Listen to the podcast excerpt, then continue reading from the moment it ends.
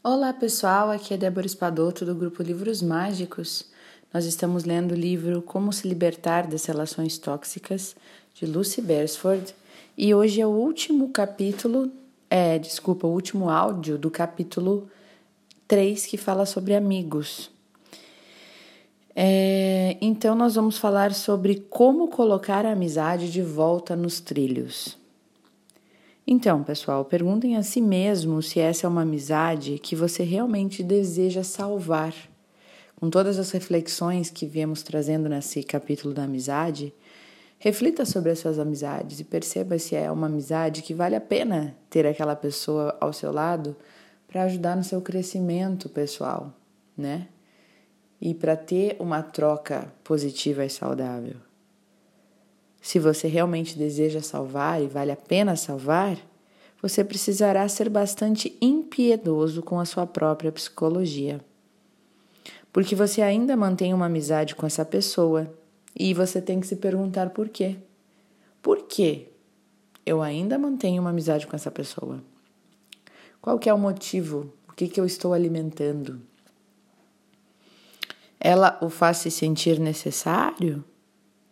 Será que ela te faz sentir importante, superior, bem-sucedido?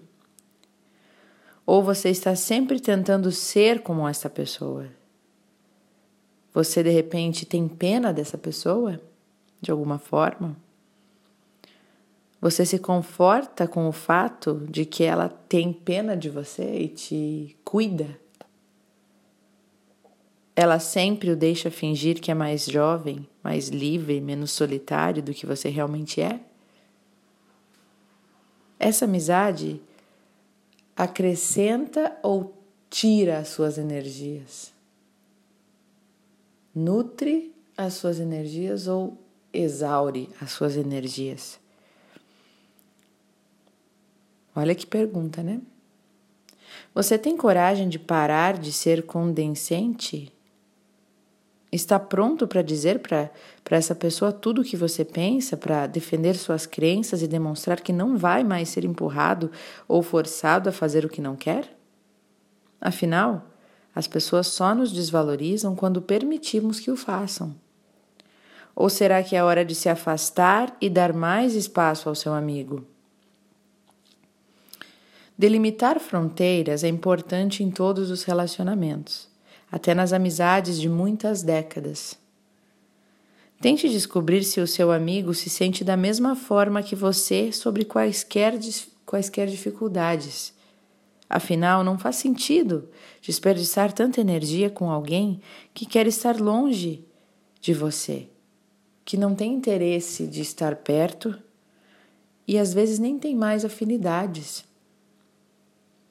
O seu amigo ou pelo, uh, sabe, né? Esse seu amigo ele sabe ou pelo menos faz ideia das suas frustrações, não é verdade? Ou não? Tem amigos que nem mais fazem ideia do que a gente está passando. Não consegue mais ler no nosso olho. Você tem esse tipo de situação?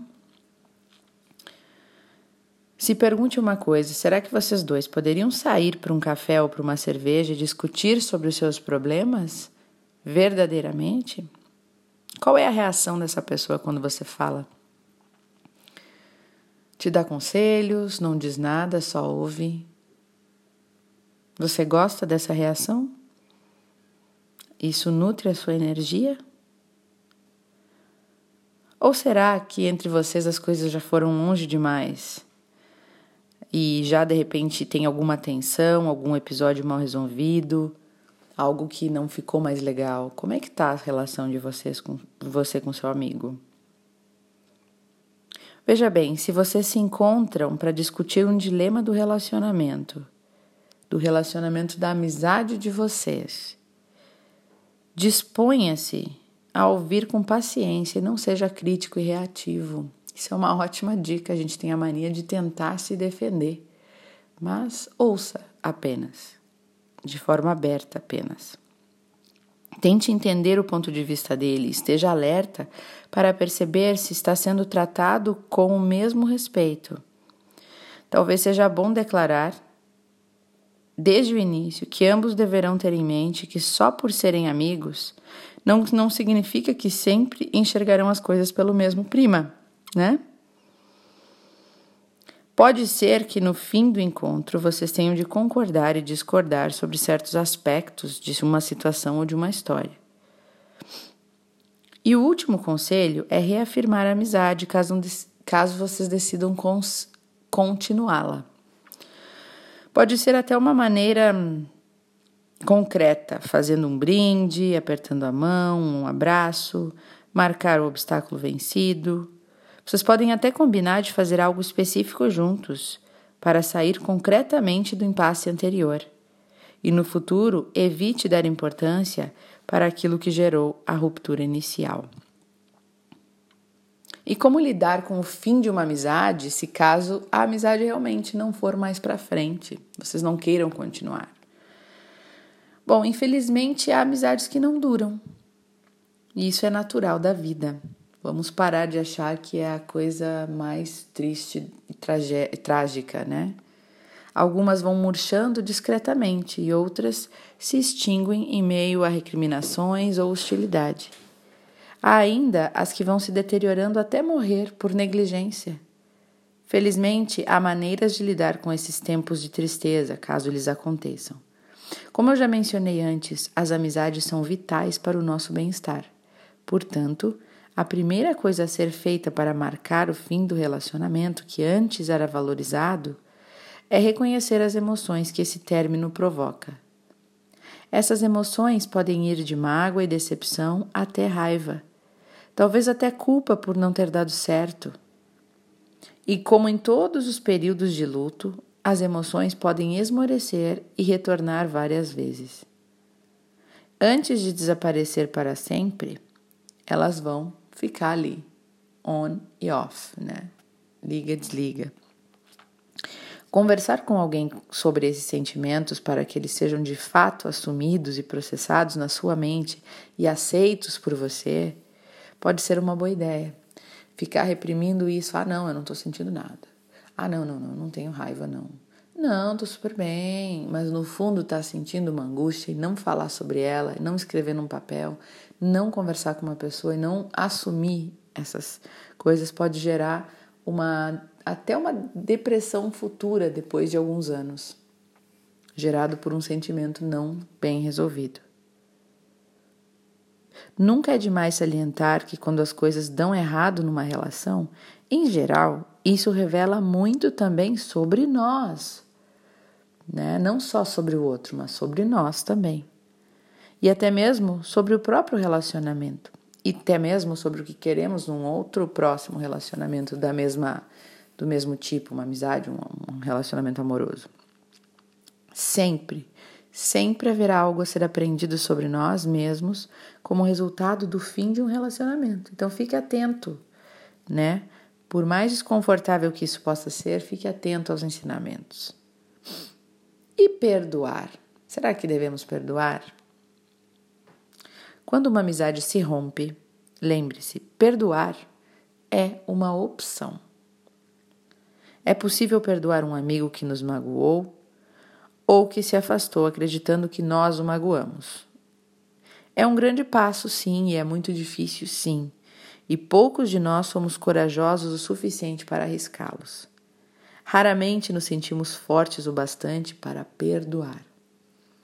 Tememos Tememos que pareça que estamos fechando o olho para um comportamento inaceitável. A gente quer se manter durão. Não, isso eu não aceito, né?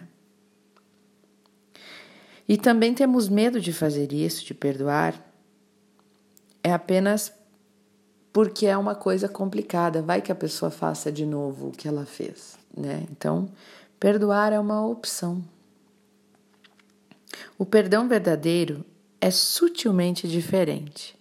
Ele não está na mente. O perdão verdadeiro ele vem do coração. Ele deve ser dado sem qualquer intenção de receber dado em troca. Sem qualquer intenção de receber nada em troca. Esse é o perdão verdadeiro. Se oferecido com autenticidade, o perdão pode ser um passo em direção à paz e à cura pessoal. O perdão tem mais a ver com você mesmo do que com a outra pessoa. É você perdoar internamente. Às vezes não precisa nem dizer para a pessoa, mas você perdoou. E você não espera nada em troca disso. Mas se você optar por não perdoar, não se sinta um criminoso, né? Infelizmente, nem mesmo o perdão reacende todas as amizades. Às vezes, mesmo com o perdão, não dá mais, não dá mais certo. É possível que algumas dessas amizades não tenham mais recuperação. Certa vez eu ouvi de uma amiga que algumas pessoas vão nos surpreender de forma positiva na vida e outras de forma negativa. Portanto, às vezes tem a ver com aceitar a realidade desse lamentável fato. E é assim que é. As pessoas têm suas fraquezas, suas debilidades e temos que estar preparados para tudo. O fim de qualquer relacionamento envolve um período de luto, sim. Antes que se possa segurar, seguir em frente, e para seguir em frente, será preciso contar com a presença da família, dos amigos queridos, pessoas importantes para você. Um período de reflexão pode também ser útil para reconquistar um pouco de confiança, com atividades solitárias, como meditação e yoga, por exemplo, para reunir força física e mental suficientes para que você possa se jogar no mundo outra vez. Ou quem sabe começar um novo hobby? Kickboxing é uma forma maravilhosa de segurar desculpa, e segura de desabafar raiva e frustração. Novas atividades ocupam o seu tempo, evitam a melancolia e injetam energia na sua vida. Procure por isso coisas novas. Cícero uma vez disse que a vida não é nada sem uma amizade. Amigos íntimos são vitais para o nosso bem-estar. Eles nos mantêm com os pés no chão, nos compreendem e nos fornecem um saudável apoio emocional. Eles nos amam apesar de todos os defeitos que temos. Por isso, não precisamos investir tempo demais em amigos virtuais, né? Aqueles que não trazem tanta coisa assim, à custa do nosso verdadeiro, precioso e único eu real. Amizades verdadeiras próximas podem ser as mais iluminadas, as mais educativas das nossas vidas. Então, sim, se pergunte se a pessoa que está próxima de você está trazendo tudo isso de bom, de maravilhoso para você e não se culpe. Se você decidir que aquela pessoa não te traz mais nada e ela pode ficar para trás. É uma coisa natural e faz parte da vida. Eu desejo a vocês um ótimo, uma ótima reflexão e até os próximos áudios.